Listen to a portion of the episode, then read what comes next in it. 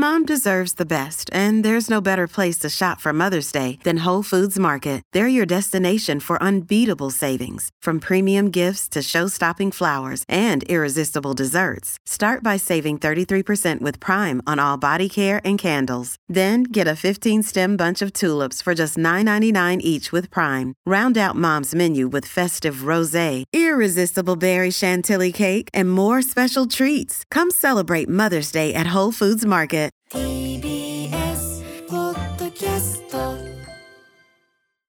時刻は6時30分になりました。5月23日火曜日。TBS ラジオキーステーションにお送りしているアフターシックスジャンクション。パーソナリティの私ライムスター歌丸です。そして火曜パートナーの宇垣美里です。ここからはカルチャー界の気になる人物動きを紹介するカルチャートーク。今夜のゲストは元宝塚歌劇団、えー星組トップスターで女優の柚木レオンさんです。柚木さんいらっしゃいませ。よろしくお願いします。よろしくおいら願いします。っしゃいませよくぞお越しいただきましたというか光栄でございます。こちらこそ。本当に我々非常にこう意気込みと緊張と浮き足立ちと。完全にちょっとな,、えー。なんかもうセーリングです。ちょっと浮いてます。そうですね、はい。フォイフォイリング状況になってますね。高速で動いちゃってね。あの浮き浮き浮き足立っておりますんで、よろしくおはい、願いします。失失礼な気温にお願いします。ということで改めてゆずきレオンさんご紹介をがきさんからお願いします。はい、宝塚歌劇団に1999年85期生として入団。卓越したダンスと華やかな容姿で人気を集め2009年星組のトップスターに就任主な主演舞台に「ロミオとジュリエット」「オーシャンズイレブン」「眠らない男」「ナポレオン」「愛と栄光の果てに」など。2015年宝塚歌劇団を退団。退団公演の千秋楽には1万2000人のファンが駆けつけました。対談後の主な出演作品はミュージカル「またはり」「ファクトリーガールズ私が描く物語」「ボディーガード」など。舞台を中心にテレビなどの映像作品でも活躍されています。そして6月5日から東京国際フォーラムにてファクトリーガールズ私が描く物語が再演されます。はいということであの初演の時のファクトリーガールズは、はい。私どもね赤坂に拝見させていただきまして。見てくださってるんですか？そうなんですよ。来ました。ありがと本当うございにます。素晴らしい舞台で。でした。改めてそのはい再演ということで後ほどねこのフはい。ァクトリーガールズの話も伺いたいんですが、はい。あの特にこの宇垣さんは非常にもちろんあの舞台全般ご覧になるのがお好きな上にはい。宝塚もう好きな柚月さん。兵庫県出身でもう近くに、はい、ありましたので。いすごいじゃないですか。やもう本当に。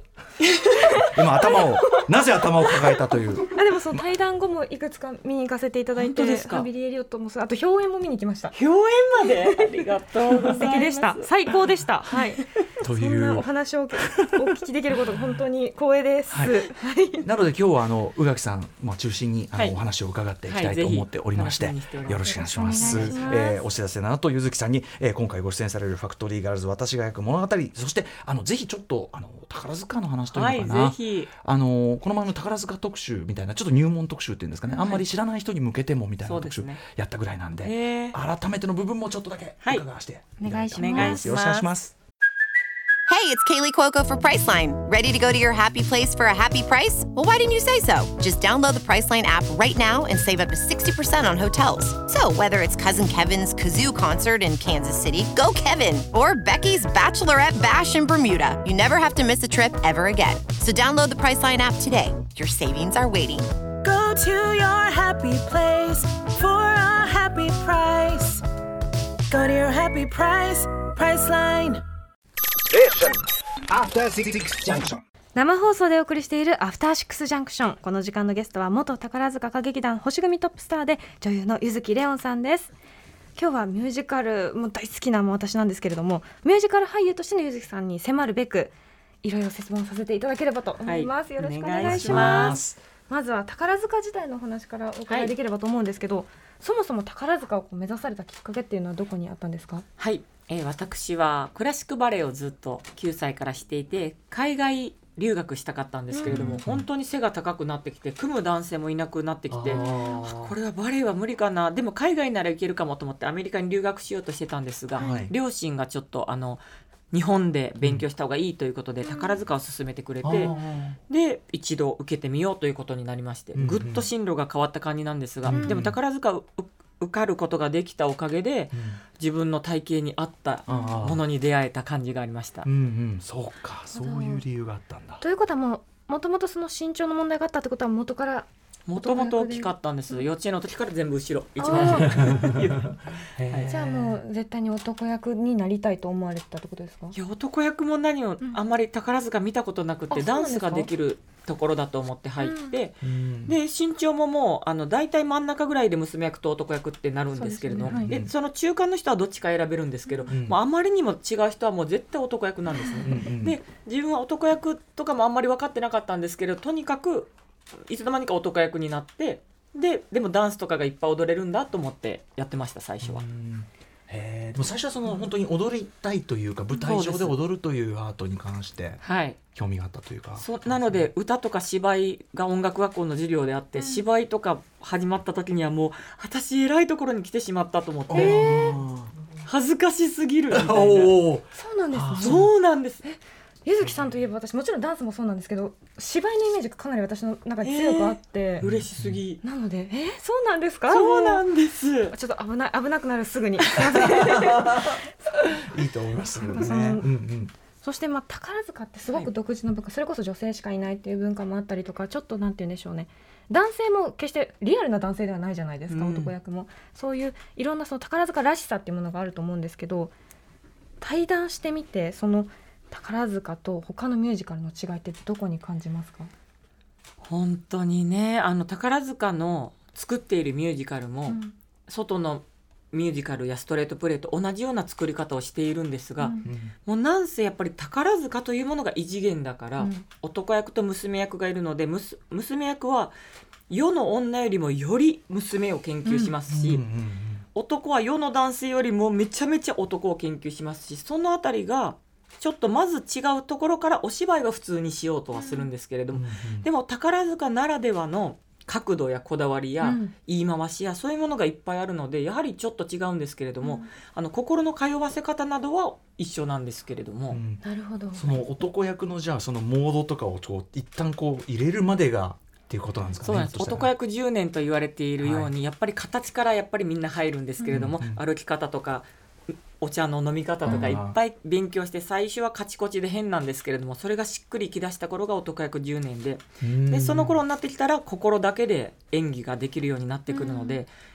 はいそうやって。所作の訓練から。まず所作から、まず音楽学校は歩き方から始まって、そうですよね。男役の歩き方娘役の歩き方とかいうことから始めてました、あと当然歌もあるから発声とか。そうなんです。発声もやっぱりちょっと当然娘役男役と違うんですか、あの音楽学校1年生の時はみんな一緒なんですけど2年生になったら男役と娘役でこう変わってですね。変わるというか。そうなんです、はいだから男役だけの歌の練習になったりしてくるので、はいはい。そうですよね。そういう時の訓練のメソッドみたいのがベースはやっぱり宝塚のあるわけですかねやっぱね。はいやっぱり100年110周年の歴史がこそううあるのでねこう代々受け継がれてきたものとあと私たちは毎月あの歌劇を見に行けるので、それを勉強させていただきながらこういう先輩みたいになりたいって真似から入りながらやっていけます。そこにさらに自分のそうなんです。を乗せるという、はい、自分の色を乗せるのはもう最終的なぐらうんうんうんうん。い最初はもうみんな真似から入ってやってます。ね。そうま形からってことですよね、はい。うんでもその入れた形のそのプラスになる部分とこう改めて外のミュージカルに出てみてああまだ抜けないみたいなところとかってあったりしますか？いや本当に辞めた後は女で演技をするのがもう人生初になるわけじゃないですか、うん。男役から学んでるので、うんうん確かに確かだからなんとかダワッとか言うだけでもダワッとかなってたんですけれどもあのだんだんやっていくと最初の方はやっぱりわからないので、うん。内股で歩いてみたりなんか女みたいな動きはどうだとか考えてたんですけれどもだんだんだんだんやっぱり女になるというのもちょっと人の真似やいろんなものから入り、その自分が女なんだからそれに戻ればいいよって言われるんですけど男役長いことしてたらもう本名の自分と男役とあの柚木レオンが一緒になってくるんですよね、だから本名の自分にて柚木レオンみたいになってきたので、あのまた女を学び直した後に今はぐるっと回ってこう大きな足でこう仁王立ちで立っていてもにらみつけていても女だと思えるようにやっとなってきました。にそれこそねファクトリーガールのの伺うけどやっぱりそういうこうちゃんと強さを出す瞬間っていうのがいっぱい必要な舞台ですもんね。そうなんです。だからそこで分からなくて女を学んでたこの対談した直後だったら私これはきっとできなかったかなと思います。でもなんかむしろその演技の本質っていうか要するに女性だから女性できるんでしょってなんかそ本当は演技ってそういうことじゃないかもみたいな、そうですね。むしろ本質をもう一回こうやり直してるというかはい。感じが今伺っててしました。そうですね。そのやっぱり分からない時は形形とかになってたんですけど、この作品と向き合っていったらもうそういうことじゃないなってなっていきました、うんうんうん。やっぱり最終的にはマインドをちゃんとこはい、う役にフィットさせていくもといううかどんな声でもどんな言い方でもその人が本当にそう思ってたらそうなんだって思えてくるようになりました、いやいやもうこれぜひじゃあ次はファクトリーガールズのお話聞いていきたいなと思うんはいぜひぜひ。ですけれども、はいはいはいまずファクトリーガールズ私が描く物語の概要をお伝えいたしますね、日本とアメリカのクリエイターが共作したオリジナルミュージカル。19世紀半ばのアメリカ北部。劣悪な環境の工場を舞台にそこで働く女性たちが自身の尊厳と労働労働環境の向上を求めペンと団結力を武器に戦う姿を描く。柚木さんは労働争議を率いた実在の女性サラ・バグリーを演じられます。脚本歌詞演出は板垣恭一。え歌手女優のソニーさんとも共演されていて、はい。あの前回の時は来ていただきはい、ましたね、ソニーさんにお越しいただいて、ファクトリーガールズについてお話を伺ったりしたんですけども、はい、という。いやでも素晴らしい。そう。舞台でそもそもこの舞台として、うん。まあ今やるのにもふさわしいし面白かったっす本当に。あ本当よかったです、はい。なんか初演の時は、女性の方に見ていただくといいとは思ってたんですけれども、男性の方々は私たち女性が男性を責めてるわけではないんですけれどももしそう取られたらすごくあ嫌だなと思ってたのであの終演後に男性の方々が思いのほか感動してくださって、ーうんうんうん。すごく嬉しかったことを覚えてます。なるほどなるほど、うん。ねえ。もちろん女性としてはものすごく勇気づけられましたしなんかこう奮い立たすような、こううん心がわっと私も頑張るっていう気持ちになりましたしそれはそのある種柚木レオンさんのこのバッて立った時のこうなんだろう、うん背筋がピーンとした感じにこう、あなたも頑張れってバーンってこう 背中を叩かれてるような気持ちになって、うんうんうんそれはやっぱりそのもちろん紆余曲折あってその男役の時代もあったからこそのあの声の迫力とうん。背筋なんだなって思いながら見てました。本当にね。誰って感じですよね。ありがとうございます。うん。うん、本当に大好きな役でなんか19世紀のアメリカの話なんですけど、うん。なんか今の私たちにももう背中を押すことだらけで私稽古しながらももう魂が震えることうん。だらけなんですね、毎日。でやっぱりサラ・バグリーとファクトリー・ガールズのこの物語から毎日勇気をもらって頑張ってるのでこれ多くのお客様のね見ていただいてこうぜひ背中を押せる作品だなと思っています。そうなんですよね。僕その今お話伺ってて思い出しました。見終わった後にこれだから残念ながら今も通じる話なんだよなっていうか。なね。んかね19世紀のアメリカから随分あのか方々がいて今があるんだって思いたいんですけどとはいえそこまでまだまだある問題だらけで、うん。しかもファクトリーガールズの中でも解決しなくて終わるのがまたいいなと思ってて、はいはい。あのやっぱり人生ってそんなうまくいかない。でも希望を持って一歩一歩頑張ろうっていう気がするんですよね、ん。だから本当に見てほしい。いや本当そう思います。まさしくその今見るべき作品だと思うんですけどこういうご出演される作品ってどういうふうに選んでらっしゃるんですか、あのその舞台のお話っていただくのがもう2年とかね、何年か前になってしまうので、その時はできないような気がしてあ私絶対できないですって断ってしまった作品もあったんですけれども。でも2年ぐらい経ったらあ今だったらすごくやりたい作品だった。でも人ってどんどん変わるから分からなくって対談後はすぐは。はい。なので今はできないかもしれないけどやりたいかどうかで選ぶようになりました。あまさしく。ーその間にだからもうできる自分になろうみたいな、そう。そこに向かえることができるのにもうできないって自分で決めちゃってたなと思ってでもやっぱに普通に考えて2年間って読めないですよね。そうなんです。2年先の分かんないよみたいなね。分かんなくってね。はい、え選んでくださってよかったっていうぐらい本当にあの皆さんに見てほしい作品ですけどこの前回は初演で、まあ、うんうん。ある意味ゼロからのスタートだったと思うんですけど、はい。今回は再演じゃないですか。この初演と再演ってそれぞれのこう難しさみたいなものってありますか？あのー何度か宝塚時代もこう有名作品の再演ってして、その再演の時のハードルの高さってものすごいんですねあやっぱり。そうなんですか。初演の時ってこうわからないから見てくださった方が良かったってなってそれはすごく嬉しいことだけど、再演の時って良かったらしいよって言って見てくださる方がもし来てくださるとしたら、あれ思ったよりあれとかなっちゃったらもう本当に。恥ずかしいので。あの私たちはこう再演する場合はますますゼロから本当になんとなくしてる場面がないかむしろ全てやり直していく感じで。と思っていたら板垣さんがまさしくそのタイプの演出家の方だったので、うんうん、本当にあこうだったっけああだったっけってなぞるところが一つもなく、うん、今3年半経った私たちがまた今の私たちが感じるセリフ歌で全部作り直しているのではい、で振り付けも新しく全部なりましたのでもう新作を作ってるかのようでありますしその自分自身も本当に3年半前と役の捉え方が変わってきていて、うん、そこの3年半にいろんな作品経験させていただいたことによって自分もなんかちょっと地に足ついたというかこうそういう感じがしてあの同じセリフでも自分の中でも全然違うのできっとみんな違うんだと思うのでその変化ももし初演見てくださった方がいらっしゃったら見てほしいなと。思います。なるほど。いや普通に考えたらそのやっぱり前のやつに引っ張られちゃったりとか、なんとなくねこうだったっけってやっちゃいそうじゃないですか。はいはいはいはい。へえ逆にそれをさら地にむしろさら地にする意識っていうか。そうなんです。へえそのなんか他の出演者の方々とその久し例えばソニンさんとかも、まあ、再演同士で会うわけですけど、はい、なんかその話し合ったりとかっていうのはあるんですか？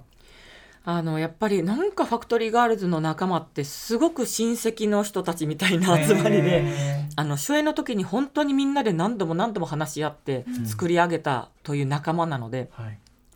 何でも言い合えるんですね、ここの場面ってこうしたいのになんでこうできないんだろう。みんなはどうやってるのってすごくあの宝塚歌劇団を思い出すかのようなそういうこうなんかみんなですごい話し合えるんですね。で目的が一緒っていうかこうみんなが絶対良くするっていうところに向かって個人がやるんじゃなくてみんなでやるって感じなんですね。だからいつもいつも話し合ってるんですけれども、うん、だからソニンちゃんをはじめも出演者のみんなといまだにももう今日とかももうずっと話し合っててなんで私たちこれを見せたいのに見せれてないんだろうっていうことをやっててで板垣さんに聞いて板垣さんも一緒になってなんでか考えてくれて。うん。本当にすごい現場なんです熱いですね。熱いです。初演であれだけ成功してるのに、うんえー、でまた再演で新しく入った方々は新鮮にこの作品を見るので、うんうん、私たちはなんとなく分かってたことがなんでここってここで反応しないんですかとかも言ってくれるんですよ新しい子たちが。なのですっごいいい空気感でめちゃくちゃフラットにみんなその。そうなんですなんか知らないけど本当によくてその私が霧とかが長いと「千恵さんそこなんとかですよ」とかも言ってくれるんですよ、それとかもすごい劇団っぽいというか、なかなかこうあの主役の人がちょっと伸ば伸ばしてるけどね、あのまあ気にせずやろうとかそういうんじゃなくって、みんなで絶対に切りましょう。合わせようってやってくれるんですよ。うんうんうんもっとこここうもっと来いよみたいな、うん、そう。もっと来いよみたいな。そう。であの板垣さんがその群像劇がしか僕は書けないっていうぐらい、うん、本当に主役とアンサンブルじゃないんだよっていう、うん、本当にどの子もみんな輝いてないと本当面白くないんだっていうのをもういつも言ってくださるので、うんうん、もう一人一人が輝いてますね。なんか本当にファクトリーガールズ化してるんですね、なんかねそうなんです、ね、劇中の人たちみたい本当に、うん、本当に。であの板垣さんが今の日本でも感じているその女性問題というよりも人権問題、うんうん、そうですね,、ね女性だから文句言ってるわけじゃないんですってところを本当に人間としての権利をいろいろ散りばめてくださってるので、うん、本当にいろんなところでそうだよねああだよねってこう湧き立ってくるわけなんですよね、うんうん、だからみんな女の子たちもそうですしだからすごい燃えてるんです稽古中。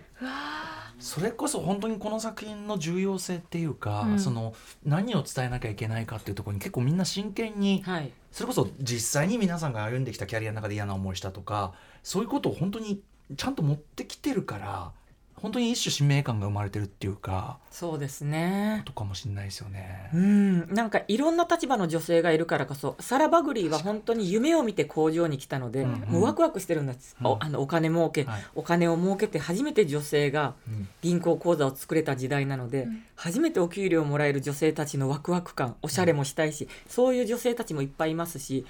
でそのワクワクした人たちがあの工場の状況を見て驚いていって、これは声を上げねばってなる人と、ハリエットはもうその状況もよく分かっていながら中間管理職のように、上からも下からも押さえつけられながら生きている。そういう人ってもう日本にもいっぱいねあのお仕事とか、はい、もう家庭でもそうでしょうけど、はい、そういう方々がもういろんな人にこう感情移入できて、で最終的にはやっぱり明日も頑張ろうとなるんですけれども、背中を押せると思います。うんいやそのでも稽古の様子、聞くだに、まあ、初演拝見してすごい良かったけどなんかどんだけパワーアップしてんだって感じがちょっとしました、はい、なんか期待値がさらに、うん。うん、すごいパワーアップしてます。みんながもう目を輝かせて、やってます。ねあのソニーさんお越しいただいた時も、まあ、ソニーさん自体がまたすごいエネルギーもう存在がエネルギーみたいな 人だから。ね、あのいかにそのだからぶつかぶつかり見たいですねそれ。なんどんな話してるのかなっていうね。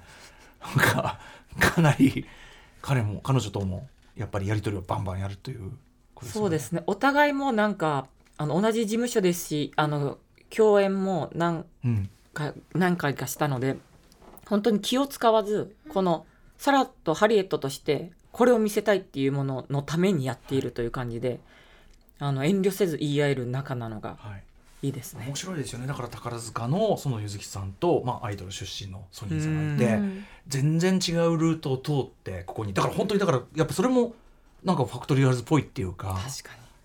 に。でそれが本当になんかその本気の真剣勝負。しかも立場違う人も、ここの新しい人がここなんでですかってめっちゃいい環境ですよそうなんです。なかなかないですから、ね、ここで反応しないんですかってちゃんと言ってくれて、さすが平野綾ちゃんとかがあそうですよね。そうなんかオープンにそのいろいろ言える環境自体ってやっぱなかなかねそれは世の中。なんか思ってても言えない人たちがいっぱい大体いるのに、うん、ここの場面本当に大切だからみんなで毎日しましょうよってわみんなが言ってくれたりして、うん、本当いいなと思って。絶対よくその前ももちろん良かったけどもう絶対さらにパワーアップしてるのがもうビシバシ伝わってきました。うん、ということでちょっとままたまた拝見しないといけないそう絶対に行く。ぜひお願いします、どんなどんなことを使ってでも絶対に行く。どんなことどのような手を使ってでも。